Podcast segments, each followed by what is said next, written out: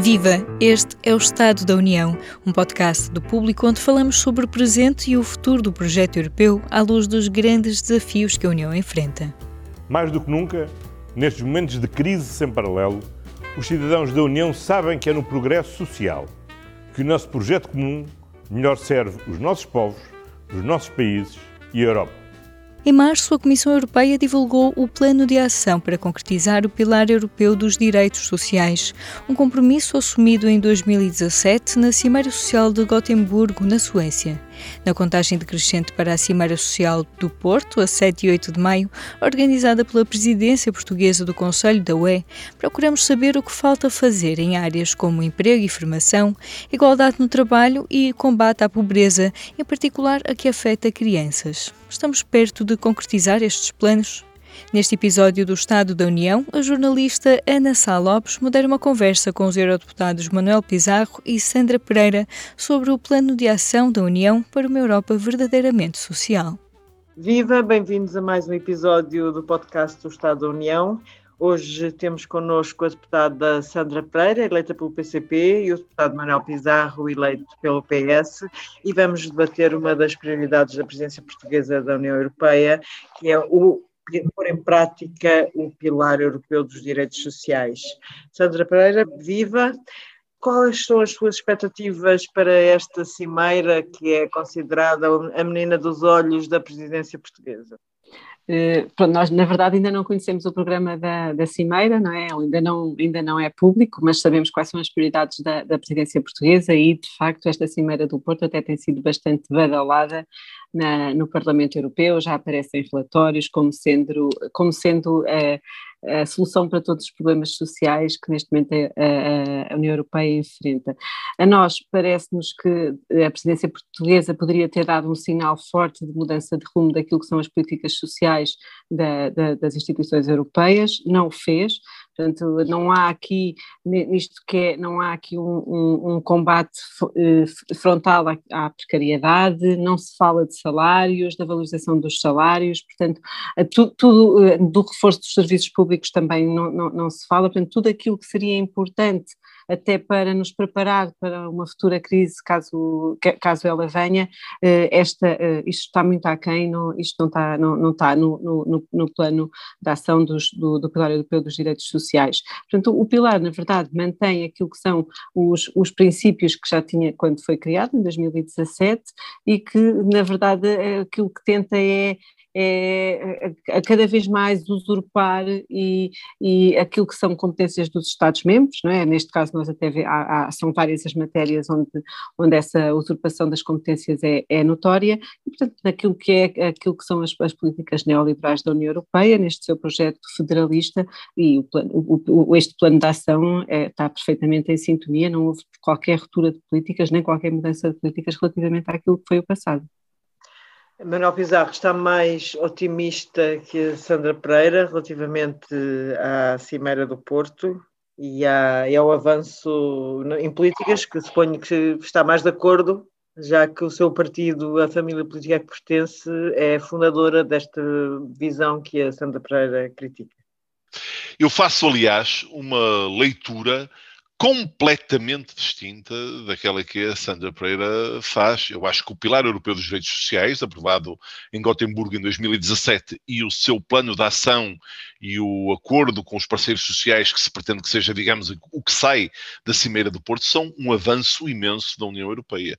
Aliás, já se nota, é visível, que a resposta da União Europeia a esta crise, a esta crise económica e social causada pela pandemia, é completamente distinta daquela que ocorreu há uma década atrás, quando foi a crise das dívidas soberanas. Nós agora ouvimos falar de investimento público, de financiamento aos Estados, de alívio das regras orçamentais, de um plano especial de recuperação e de resiliência com uma dotação orçamental que vai permitir investir nos tais serviços públicos que são essenciais. E vemos até na agenda da União Europeia um conjunto de temas que estão já em discussão, que há uns anos atrás seriam impossíveis. Por exemplo, uma diretiva sobre salários mínimos e contratação coletiva, uma diretiva sobre os, os direitos dos trabalhadores das plataformas, esta forma moderna de economia digital que deixa as pessoas muito desprotegidas, as pessoas que nelas trabalham muito protegidas, uma, uma proposta diretiva sobre transparência salarial, que é essencial para, entre outros assuntos, para resolver o problema da, do, da diferença salarial entre, entre homens e mulheres, a assunção de uma garantia para a infância, para combater de forma decisiva o tema da pobreza, em especial da pobreza, da pobreza infantil, e, e eu queria destacar este tema, a inclusão de indicadores sociais na avaliação do chamado semestre europeu, isto é, o progresso na União Europeia vai deixar de ser medido apenas por indicadores económicos e financeiros e vai incorporar um conjunto de indicadores sociais. Acho que se me pergunta, mas tudo o que lá está, eu não quero mais, claro que eu quero ainda mais. Eu acho que é preciso eh, colocar a Europa social no centro da, da atividade da União Europeia, mas eu acho que os avanços são inegáveis e que uh, e fazê-los, construí-los ao nível europeu é mesmo a garantia de que ninguém fica para trás. Portanto, onde a Sandra vê um problema, eu vejo um mérito. Mas isto ninguém fica para trás. É, eh, Sandra Pereira, volto a perguntar-lhe, isto está-se a tornar um slogan.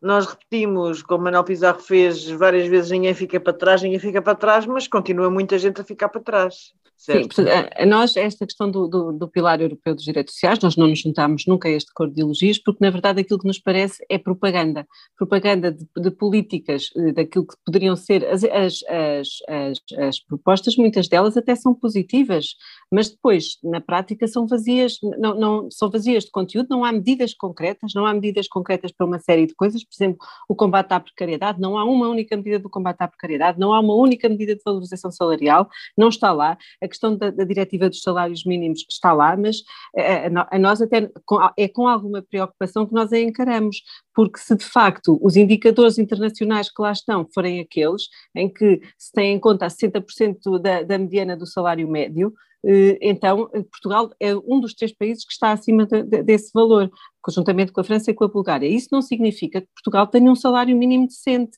Aliás, os estudos mostram, ainda na semana passada saiu um estudo que diz que 11% dos trabalhadores em Portugal são pobres, pessoas que até têm contratos com, eh, sem termo, têm alguns direitos laborais, mas depois os salários não chegam para tirar as pessoas da, da, da, da situação de pobreza e sobre isso não está lá nada sobre esta, é, essa, essa questão. Depois, eh, o, o uh, sobre a questão do semestre europeu e da, da, da, da, inclusão destes indicadores sociais no semestre europeu. Aquilo que, que, que tem sido do semestre europeu, que nós que se reflete naquilo que são recomendações de, uh, específicas por país, eu, eu posso ler aquilo que têm sido as recomendações específicas por país. São focadas na, na limitação do crescimento da massa salarial, portanto, nós muitas vezes, nas recomendações específicas por país, ouvimos, recebemos recomendações da União Europeia a dizer que os salários não podem aumentar, uh, o aumento da idade da reforma, a recomendação constante do aumento da idade da reforma, privatização de sistemas de empresas públicas e de sistemas de saúde, promoção do aumento do horário de trabalho, trabalho, redução da segurança laboral, cortes no financiamento de serviços sociais, a própria questão das, da, do, do, investimento em, em saúde, da despesa pública em saúde. Constantemente nós estamos a receber estas, nós e outros Estados-membros estamos a receber estas recomendações por parte da União Europeia. Portanto, como é que todo, toda esta propaganda de políticas sociais depois se coadunam com estas recomendações que nós vamos, que nós, que nós recebemos constantemente da, da, da União Europeia? Deixe-me só também falar sobre a questão da, da, da diretiva da transparência salarial. Nada contra a diretiva. A questão é que aquilo que a diretiva diz é que para, para trabalho igual, salário igual. Isso, os tratados fundadores da União Europeia também já o diziam.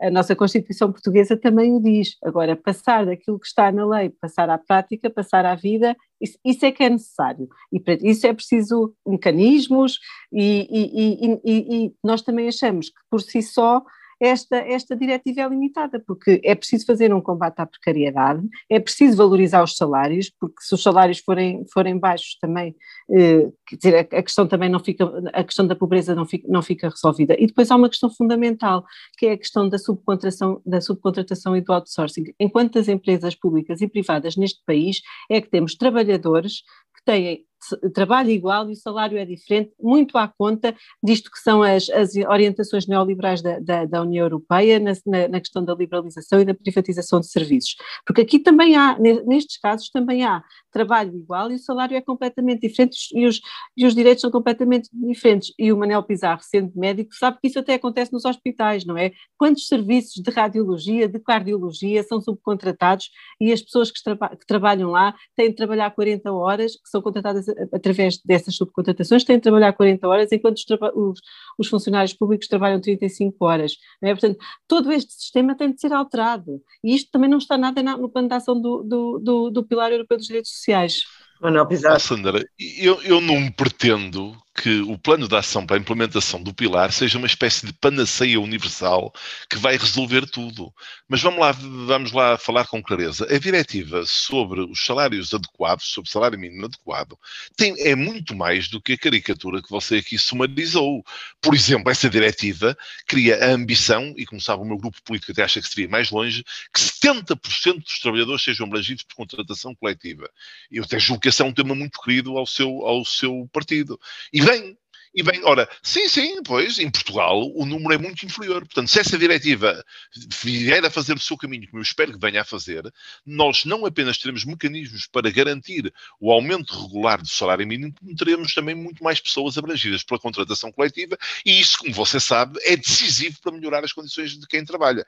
Devo dizer que, é claro, a diretiva sobre o salário mínimo não vai ter uma aplicação imediata no nosso país, mas isso tem uma explicação pense, pense cada um de nós o que pensar sobre o salário mínimo em Portugal. Eu acho que o salário mínimo em Portugal é de facto muito reduzido e a demonstração disso é que cerca de um em cada dez pessoas que, que trabalham estão em risco de pobreza. Não é menos verdade que há um aumento impressionante do salário mínimo no nosso país, desde a chegada do PS ao governo no final de, de 2016, naquela primeira experiência que foi também apoiada com um acordo com os partidos de esquerda, o salário mínimo, previsivelmente nestas duas legislaturas, e não há nenhuma razão para não acreditarmos que isto não vai ser cumprido, vai aumentar 50%. Ora, perante um país que em oito anos aumenta 50% do salário mínimo, é de encontrar um mecanismo jurídico imperativo que obrigue a aumentar mais. Ele também não impede que aumente mais. E hoje o problema que temos no nosso país é que os salários médios, sem deixarem de, de, de aumentar ano após ano, porque têm aumentado, aumentam menos que o salário mínimo. Portanto, temos, um, temos esse, esse, esse problema, porque o conjunto dos salários precisam aumentar no nosso, no nosso país. Mas eh, vamos ver.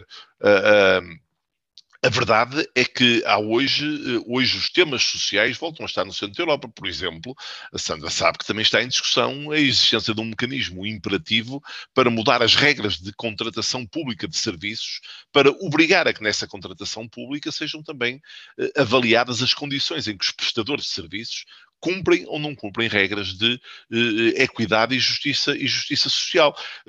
Porventura, a nossa, a nossa divergência é que, para a Sandra, é muito impressionante que tudo isto seja feito na base de um impulso da União Europeia. Eu acho que esse impulso da União Europeia é decisivo, é muito importante para Portugal e é muito importante porque é a única forma de assegurar que o progresso social é vivido pelos 400 milhões de europeus e não apenas pelos europeus que moram num país ou noutro. Por exemplo, deixe-me terminar com isto, o Plano de Recuperação e Resiliência tem dotações muitíssimo significativas para serviços públicos e para áreas sociais sociais que habitualmente não eram contempladas com os fundos comunitários.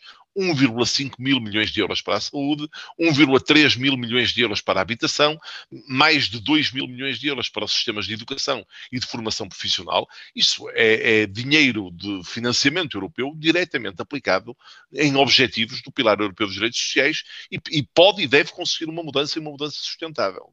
Mas como é que, Manuel Pizarro, como é que se combate a pobreza, que é uma das, um dos focos do, deste pilar europeu, com o PRR, com o Plano de Recuperação e Resiliência, que acabou de citar, mas que é um plano bastante escasso, pelo menos na opinião de pessoas do seu partido. Estou-me a lembrar do eurodeputado Pedro Marques, que, comparando com a resposta dos Estados Unidos, que não é propriamente o, o enfim, o centro do socialismo, eh, se lá mais a Europa, é muito maior e muito, muito mais pujante do que a resposta europeia, certo? Eh, sem dúvida nenhuma, se me pergunta, mas nós estamos a dar toda a resposta que eu acho necessária, acho que nós precisamos de continuar a lutar por uma resposta ainda mais intensa por parte da União Europeia. Mas vejamos, eh, se há um ano ou dois atrás nos dissessem que ia ser possível que a União Europeia contraísse dívida solidária de 750 mil milhões de euros para distribuir para os programas de recuperação dos Estados-membros, uma, uma, grande parte dos comentadores diriam isso não é possível, não vai haver um acordo entre os 27 Estados-membros para que isso seja possível e hoje isso está em cima da mesa e, e representa um avanço muito importante. Eu julgo que aquilo que o meu colega Pedro Marques se referia, que é muito importante, é que nós desejaríamos que uma parte desse dinheiro pudesse ser, dado diretamente às pessoas e às famílias com menores recursos, diminuindo muito a cadeia burocrática e acreditando que esse dinheiro, que no fundo é o que está acontecendo nos Estados Unidos, em que uh, algumas dezenas de milhões de famílias estão a receber diretamente um cheque com um valor uh, financeiro, esse dinheiro acaba por aliviar as dificuldades dessas famílias e por rapidamente ser reintroduzido na economia, ajudando também por essa via a estimular a economia. Nós desejaríamos que mecanismos como esse fossem implantados, mas isso não, nos, não significa que possamos desvalorizar a dimensão do que está aqui em causa. Claro, é escandaloso que numa zona do, do, mundo, do planeta tão próspera como é a União Europeia, haja 90 milhões de pessoas em risco de pobreza. Mas a verdade é que, se olharmos para trás, este número é ainda assim inferior ao número que havia há uma, há uma década atrás. Essa redução é, é inferior àquilo que nós desejaríamos. E a meta do plano de ação é reduzir este número em 15 milhões de pessoas até 2030, é também inferior à meta que eu julgo que seria eh, mais aceitável. Mas não nos, não nos vamos iludir. Tem ocorrido progresso social na Europa e eu estou absolutamente convencido que este plano de ação vai acelerar o progresso social à escala, à escala europeia e não nos dispensa a nenhum de nós que acreditamos que esse processo, progresso social deve ser ainda mais acelerado, de continuar a lutar por isso. Agora, não desvalorizamos o que já conseguimos. Sandra Pereira. A Ana falou no, nos Estados Unidos, mas nós podemos até ter pegado no exemplo aqui da, da, União Europeia, a própria Alemanha, não é? A própria Alemanha, no seu plano de recuperação, tem mais dinheiro do que para todos os países, para todos os Estados-membros, não é?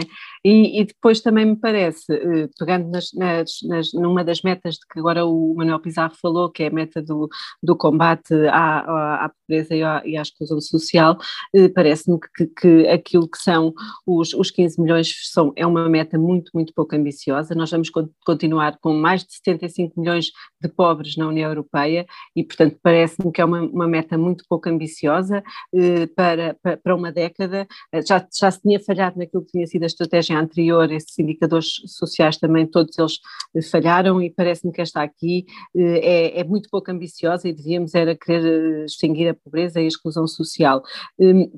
Nesse sentido, eh, se calhar temos eh, eh, uma das, das, das, questões que também que eu julgo que é visível e que mostra bem aquilo que têm sido as políticas da União Europeia é que nós temos neste momento 700 mil sem-abrigos em toda a União Europeia, não é? portanto mais de 70 mil do que tínhamos há 10 anos, o número de sem-abrigos cresceu brutalmente e, portanto, mostra que as políticas, as políticas estão a falhar nas políticas de emprego, naquilo que é as políticas que possam tirar as pessoas da exclusão social e da, e, e, e da pobreza, e, é preciso contrariar isto, e, também sobre isto pouco ou nada se diz, não é? Mesmo a questão, por exemplo, a, garantia para, para, a infância. Nós estamos neste momento, eu sou relatora sombra da, da, do, do, de uma resolução que está, que não sei se vai já neste plenário ser discutida em plenário ou se vai no, no, no, próximo plenário, mas e a questão é que eh, tanto quer, quer, quer, o próprio texto que está neste momento disponível, quer aquilo que a resolução eh, eh, tentava impor, é, parece que a pobreza das crianças não está relacionada com a pobreza dos pais, e é óbvio que está, mas nós não conseguimos meter isso em nenhum compromisso aquilo, nós não conseguimos, aquilo depois foi votado e passou por três votos apenas, portanto nem sabemos como é que vai ser agora em plenário, eh, mas a verdade é que como é que se, está, como é que se pensa no, no, em garantia para a infância sem ter em conta que a, que a pobreza das, das, crianças está estritamente ligada à pobreza dos pais e, à, e àquilo que é o rendimento das suas famílias. Não é? Eu, eu julgo que isto é, é, é, elementar, mas pelos vistos não é, porque nem, nem, nem nos textos da, da Comissão isto aparece, e como digo, também nas, nas coisas que estavam a ser discutidas eh, no, no, no, Parlamento também não. A própria questão também do, do envelhecimento, de repente parece que, quer dizer, é, é que eh, aquilo que nós conseguimos à custa de, de, de, avanços na saúde das pessoas, e de repente parece que eh, envelhecer, afinal, temos que trabalhar mais, não é? E, e a culpa é porque há, poucos, há poucas pessoas ativas ativas na, na, na, diminuiu a população na idade ativa. Se calhar a culpa é porque muitos, muitas das, das, pessoas na idade ativa são, são, altamente precárias. E eu aqui em Portugal posso falar bem, porque é o caso que eu conheço bem, dos bolseiros. Quantos milhares e milhares de bolseiros queriam descontar para a Segurança Social e são impedidos devido à sua situação de precariedade? e depois vem, depois é, depois é um empurrar de, de, de destas políticas em que eh, o envelhecimento, em vez de ser visto como uma, um, um avanço social, um avanço da saúde, não é? É visto quase como um castigo e as pessoas até têm que trabalhar mais, ou então são prejudicadas porque as suas pensões são baixas, ou têm que baixar, baixar a forma. São estas recomendações que nós ouvimos da, da, da, da Comissão. E, e, eu não sei como é que estas, como é que aquilo que é esta propaganda social do pilar europeu se coaduna depois com estas recomendações específicas por país que nós conhecemos. Oh Ana Pizarro, responda aqui à Sandra.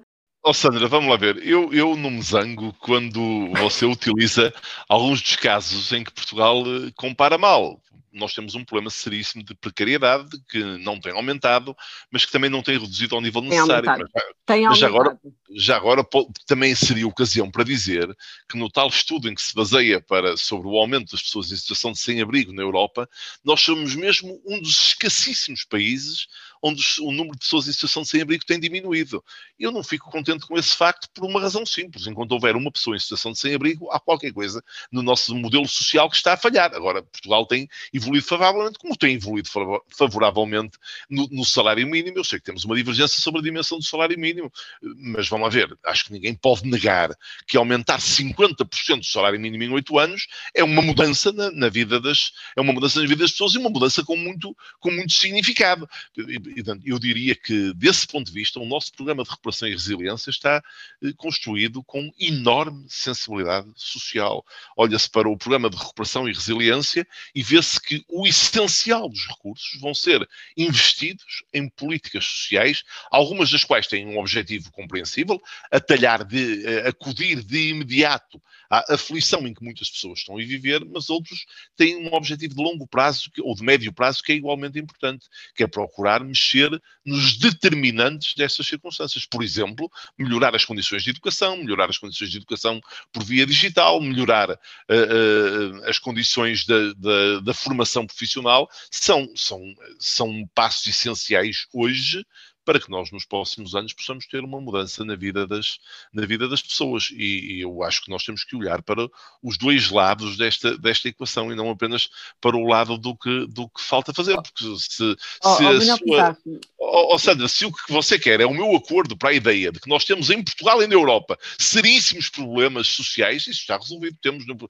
estou já de acordo com isso. Agora, o que não, o que, o que não se pode negar é que nos últimos três ou quatro anos ocorreu progressivamente uma mudança na Europa. Que, desse ponto de vista, o valor simbólico do pilar europeu dos direitos sociais é enormíssimo. E o que eu não posso deixar de reclamar é um enorme sucesso político da presidência portuguesa, se for capaz, como eu espero que seja, de, na Cimeira Social do Porto, conduzir a um acordo não apenas entre os Estados-membros, não apenas entre as instituições europeias, mas envolvendo também os parceiros sociais, os poderes regionais e locais. Se este acordo for alcançado, eu tenho a expectativa de que vai ser alcançado, nós teremos uma Europa que vai ter no centro das suas preocupações não apenas as questões políticas da liberdade e do Estado de Direito, não apenas as questões económicas e financeiras, mas também, finalmente, como nunca devia ter deixado de ser, o progresso social inclusivo que nós ambicionamos. Mas como é que se aumenta as taxas de emprego numa altura de profunda crise pandémica, Sandra Pereira?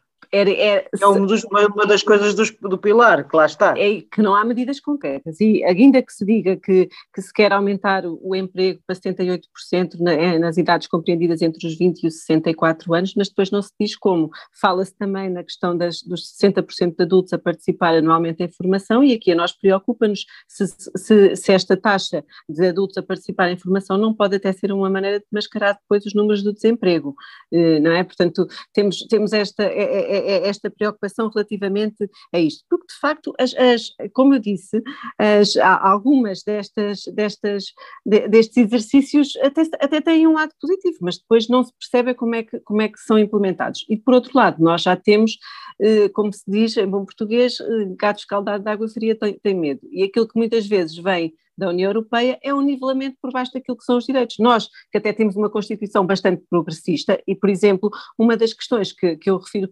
constantemente é, por exemplo, o direito da, da licença de maternidade, em que a nossa, a nossa licença de maternidade é paga a 100%, mas aquilo que nos vem da, da, da, da diretiva uh, europeia é que a, a, maternidade seja paga como se fosse uma doença e, e, e como se fosse uma baixa médica. E isso, e isso não é não, e, e, portanto, é disto que nós estamos a falar, é que muitas coisas em que nós até temos políticas mais avançadas, depois aquilo que vem da União Europeia são, são, são eh, políticas no sentido de nivelar por baixo. E a nossa preocupação com o salário mínimo é exatamente essa também, é que venha, para já, eh, o salário mínimo é uma competência nacional, não é? é que, quem, quem é da, da Assembleia da República e, portanto, também não, não é uma competência da União Europeia, mas depois que estas orientações façam pressão para que o salário mínimo não aumente. E esta, esta é uma, é uma, é uma da, da, das questões que nós temos. O Manuel Pizarro falou várias vezes na, na questão da educação.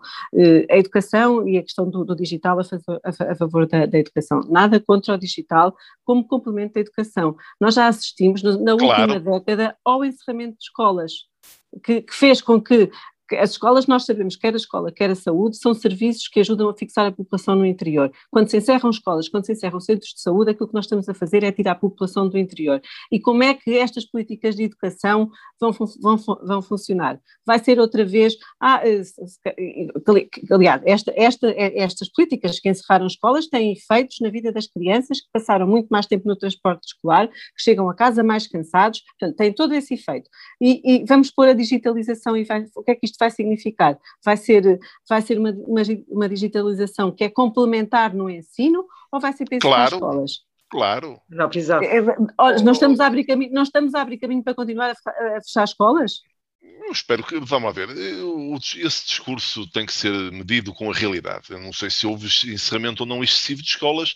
Devo dizer que sim, devo dizer-lhe que simpatizo com a ideia de que uma escola primária muito isolada, onde quatro ou cinco crianças têm as aulas da primeira, da segunda, da, terceira, da primeira, segunda, terceira e quarta classe com a mesma professora, não sei se é o sítio adequado para que essas crianças tenham igualdade de oportunidades em relação às outras crianças. Eu sou sensível ao tema das deslocações e das viagens, mas também sou sensível à ideia de que não é com as pessoas completamente isoladas, sem conviverem com crianças da sua idade, que as pessoas vão ter igualdade de oportunidades.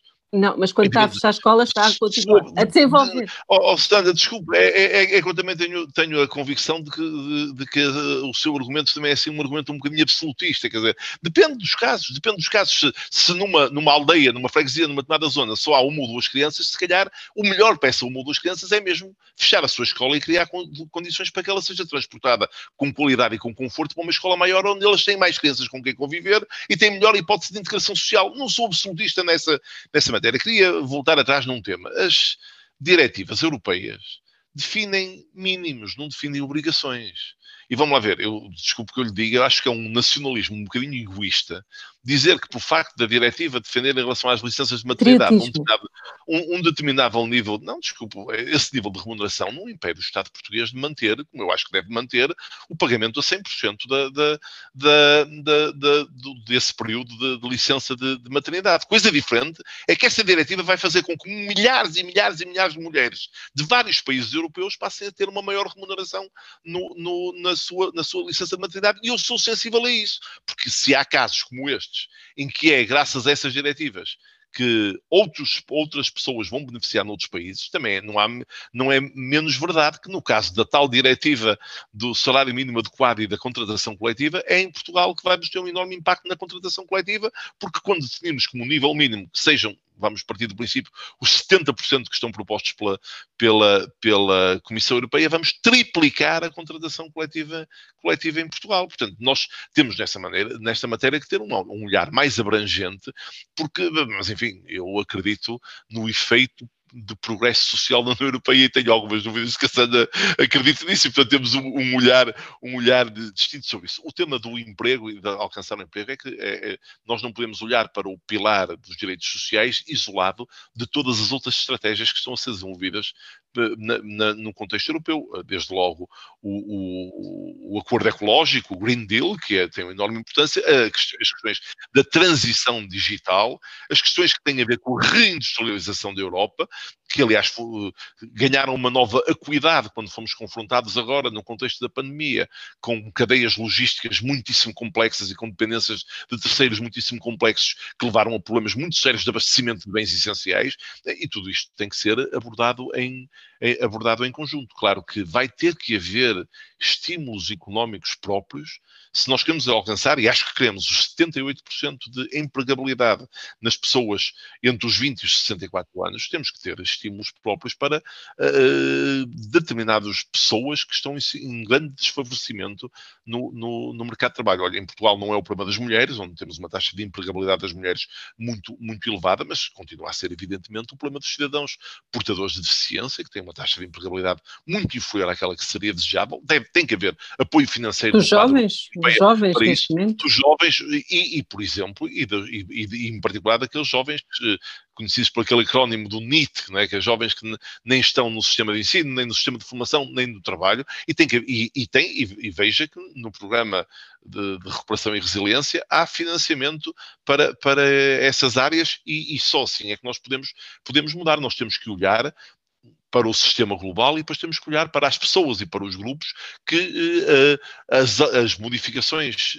aceleradas dos últimos anos deixaram fora do sistema e que tem que ter um apoio especial. Agora, o que é inegável é que tudo isto está hoje incorporado não apenas no discurso da União Europeia, não apenas nos princípios que se propomos acordar, mas nos sistemas de financiamento e até em alguns casos em sistemas de obrigação jurídica, diretivas, recomendações e outros sistemas de obrigação jurídica que vão impelir uma mudança pelo, para, no sentido positivo. Além de tudo mais, Sandra, não, não impedem a luta, nem limitam a luta. Que, o, o, o Manel Pizarro falou da transição e eu julgo que há até um, um bom exemplo daquilo que tem sido, de, destes, destes pacotes, que, que, de facto o plano, o plano por si só não faz nada, vai buscar depois as estratégias e o, e, e o plano cita a transição justa. Nós temos neste momento aquilo que é um bom exemplo de como a transição justa está a ser mal aplicada, que é a refinaria de Matosinhos, não é?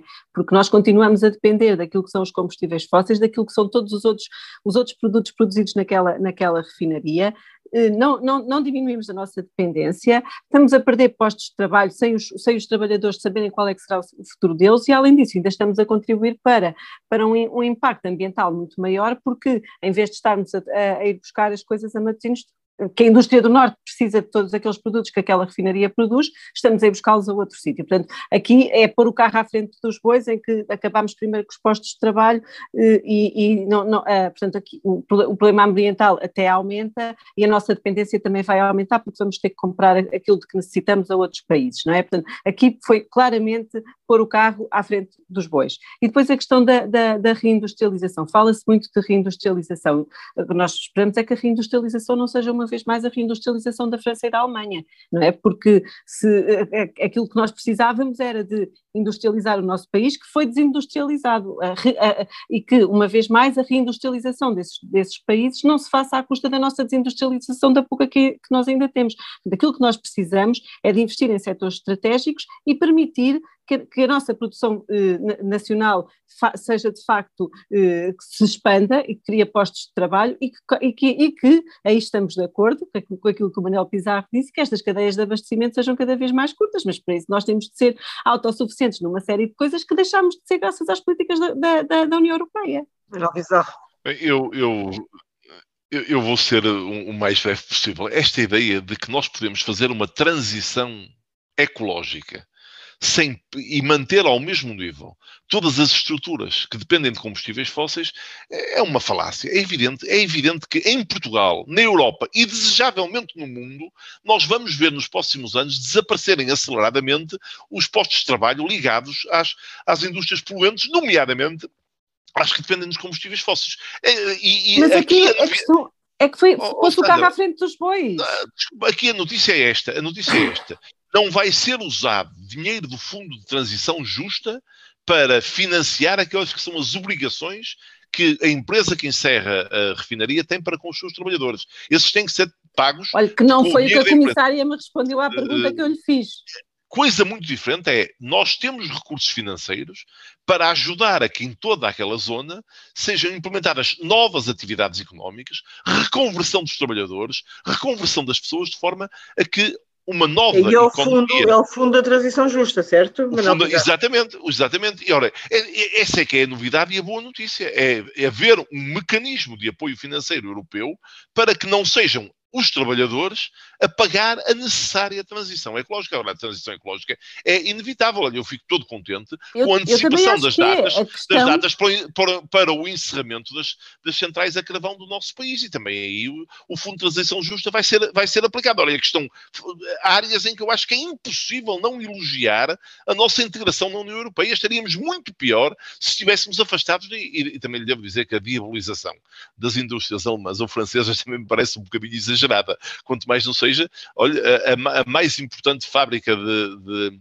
de automóveis desse, de uma marca que acho que é alemã, que se chama Volkswagen, está mesmo em Portugal. É, é mesmo a maior de todas as. E, e, contribui, e contribui em mais de, Mas... em mais de 1% para o PIB, para o PIB nacional. Mas e os comboios? Precisamos... E os comboios que nós fabricávamos e deixámos de fabricar? Por, exemplo, como, por exemplo. a Sandra, como a Sandra não julgo que não ignora, nós estamos hoje num processo de enorme reativação da capacidade fabril da CP. Olha, nas oficinas em, eh, que eu conheço melhor, em Guifões, em Matosinhos, mas também nas oficinas do entroncamento, nas oficinas do Barreiro tempo, e também, mais. Também conheço. Está a ver? Assistiu ao mesmo que eu, com uma expectativa, é que está-se a trabalhar numa ligação entre essas oficinas, setores tecnológicos da universidade e de outras empresas, precisamente no projeto de, tornar, de recuperar capacidade de construção de comboios, de comboios no nosso país. Quem é, que, quem é que está a apoiar financeiramente isso? Os fundos da União Europeia, e aliás a expectativa disso ser possível é mesmo com o financiamento da União Europeia. Portanto, oh, oh, vamos ver, eu, eu não nego as dificuldades, mas o que eu tenho dificuldade em perceber é como é que, é como é que se consegue negar que há uma enorme mudança na Europa. Essa mudança chama-se Europa Social e, olha, e tem uma liderança neste momento que é mesmo a liderança é do governo cedo. socialista português é muito cedo para estarmos a dizer isso, mesmo na questão do, do comboio, não estou tão otimista como, como o Manel Pizarro, porque de facto ainda não vi quem é que, quem é que claro que vai ser sempre um sucesso uh, por, por ativar as, as, as, linhas que foram desativadas na última década, nas últimas décadas, não é? Portanto, quilómetros e quilómetros de linhas de caminho de ferro que foram desativadas na, na, nas últimas décadas, ativá-las agora será sempre um sucesso, porque vamos, cada, vamos ter mais aqueles quilómetros de, de, eu, que, que perdemos. Eu, eu, depois, eu para ter 30 comboios, segundos de discurso otimista da sua parte, já pagaram este, este debate. Que comboios, que comboios é que vamos ter, não é? Que empresas de comboios é, é, é que vamos ter aqui? Né? E se os comboios de facto vão servir novamente para ser a Alemanha e a França a vir cá pôr as suas mercadorias em vez de estarem ao serviço do desenvolvimento do nosso país. E pronto, esta parte aqui já não é tão otimista. Ou para nós exportarmos as nossas, para nós exportarmos as nossas, Sandra. É, é preciso produzi-las, é preciso produzi-las. Era o deputado Manuel Pizarro, era o deputado Sandra Pereira, muito obrigada. Foi mais um episódio do Estado da União, desta vez sobre o Pilar Europeu dos Direitos Sociais. Eh, muito obrigado aos dois e até breve. Obrigada. Obrigado. Voltamos já a seguir ao intervalo. Viva! Este é o P24. Olá, este é o Poder Público. Sobre Carris. Este é o Vitamina P. Vamos lá? Já segue os podcasts do Público? Subscreva no iTunes, Spotify ou na sua aplicação para podcasts.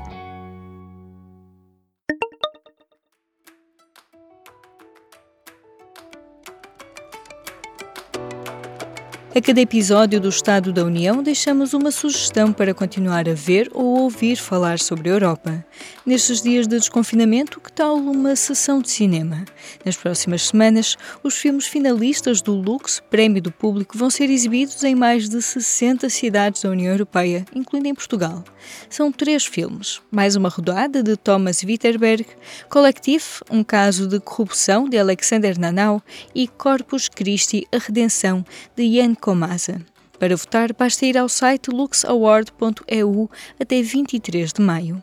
O vencedor do Lux, Prémio do Público, é decidido entre os votos do público europeu e dos eurodeputados e é anunciado a 9 de junho no Parlamento Europeu. Este foi mais um episódio do podcast Estado da União. Nós regressamos daqui a duas semanas com mais conversas sobre o presente e o futuro do projeto europeu, à luz dos grandes desafios que a União enfrenta. Se gostou de ouvir este episódio, subscreva o podcast, dê-nos 5 estrelas na sua aplicação preferida e partilhe. Eu sou a Aline Flor. Até breve.